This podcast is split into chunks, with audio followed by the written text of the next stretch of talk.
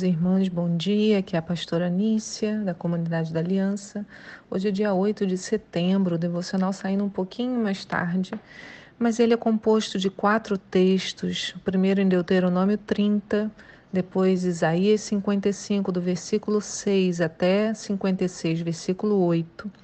Jeremias 18 e João 4, do 27 até o 42.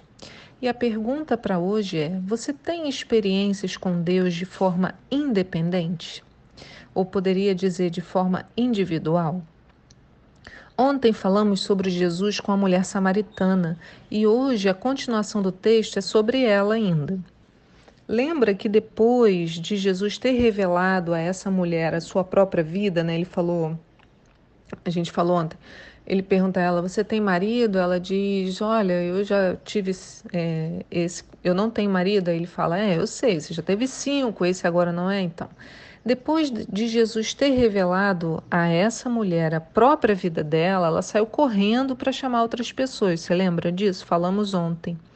Pois bem, ao ouvir o testemunho da mulher, muitas pessoas da cidade vieram ver quem era esse tal Jesus, o profeta. E olha o que a Bíblia conta lá em João 4, 39, diz assim. Muitos samaritanos daquela cidade creram nele, em virtude da palavra daquela mulher que testemunhara. Ele me disse tudo quanto eu tenho feito. Assim, quando os samaritanos se encontraram com Jesus, insistiram em que ele se hospedasse com eles. E Jesus ficou ali dois dias. E muitos outros creram por causa da sua palavra. Então disseram à mulher: Agora cremos, não somente por causa do que tu falaste, mas porque nós mesmos o ouvimos e sabemos que este é verdadeiramente o Cristo, o Salvador do mundo. Veja, muitos são atraídos para o Senhor Jesus pelo nosso testemunho. Nós já vimos isso acontecer diversas vezes. Talvez esse, essa seja até a sua história também. Né? Você pode ter visto Deus fazer algo muito poderoso na vida de alguém e isso ter despertado você a conhecê-lo melhor.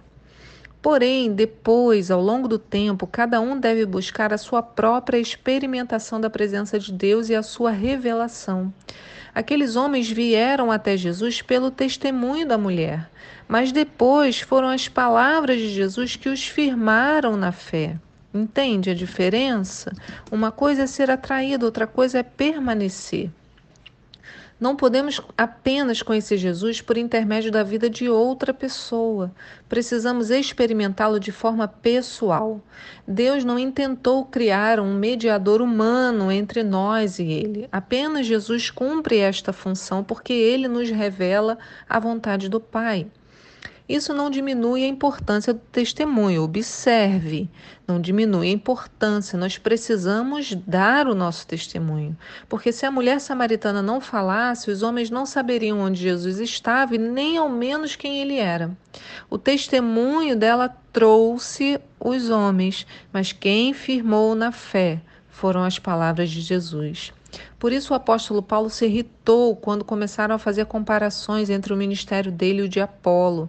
Ele discutiu isso lá em 1 Coríntios, a gente já falou sobre isso aqui uma vez, no capítulo 3, no versículo 4, dizendo assim: Por que estão dizendo um, eu sou de Apolo e o outro eu sou de é, Paulo: Porventura não sois carnais? Pois quem é Paulo e quem é Apolo, senão ministros pelos quais crestes e conforme o que o Senhor deu a cada um? Eu plantei, Apolo regou, mas Deus deu o crescimento. E ele continua no versículo seguinte: Por isso, nem o que planta é alguma coisa, nem o que rega, mas Deus que dá o crescimento. Ora, o que planta e o que rega são um, mas cada um receberá o seu galardão segundo o seu trabalho. Eu entendo que Paulo tinha essa preocupação de que o seu ministério brilhasse mais do que o próprio Jesus a quem ele pregava.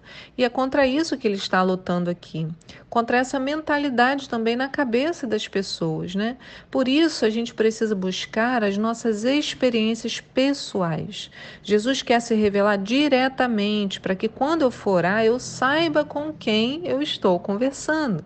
Senão eu farei como os judeus, querendo expulsar os demônios pelo Jesus de Paulo, como a gente vê lá em Atos 19, no versículo 13, diz assim: E alguns judeus que peregrinavam praticando exorcismo tentaram invocar o nome do Senhor Jesus sobre os tomados por espíritos malignos, mandando: Esconjuro-vos por Jesus a quem Paulo prega. Os que assim procediam eram os sete filhos de um judeu chamado Seva, um dos chefes dos sacerdotes dos judeus. Certo dia, um daqueles espíritos demoníacos lhes respondeu: Jesus eu conheço, Paulo eu sei quem é. No entanto, vós, quem sois?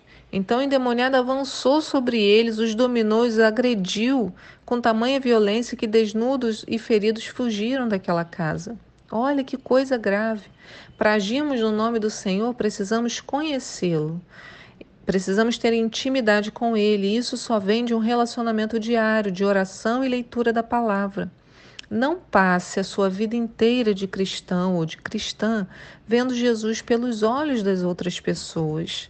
Não é isso que o Senhor quer para você e nem para mim. O Senhor quer que a gente o conheça com os nossos próprios olhos, como Jó teve a revelação, né? Eu ouvia falar, mas agora os meus olhos te contemplam. Por isso, a gente pode, nesse contexto, né, entender melhor o que o outro texto do devocional de hoje também, Deuteronômio 30, 11, afirma. Diz assim: Porque este mandamento que te ordeno neste momento não é exagerado, nem insuportável para ti, tampouco está fora do teu alcance. Ele não está nas regiões celestes para que possas questionar. Quem subiria por nós até o céu para trazê-lo e ministrá-lo a nós, a fim de que o possamos compreender e colocá-lo em prática? Também não está além do mar, de modo que fiques alegando: quem atravessaria o mar por nós para trazê-lo e ministrá-lo a nós, a fim de que o possamos compreender e colocar em prática? Nada disso.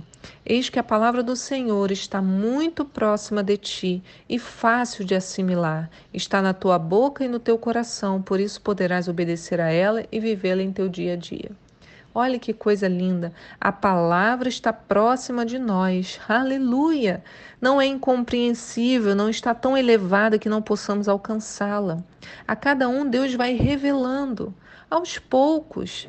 Vamos, cada um de nós, buscar essa vivência pessoal no conhecimento do nosso Deus e Ele certamente se revelará a nós no nosso só a sós, né? no nosso individual, para que a gente possa agir de forma coletiva.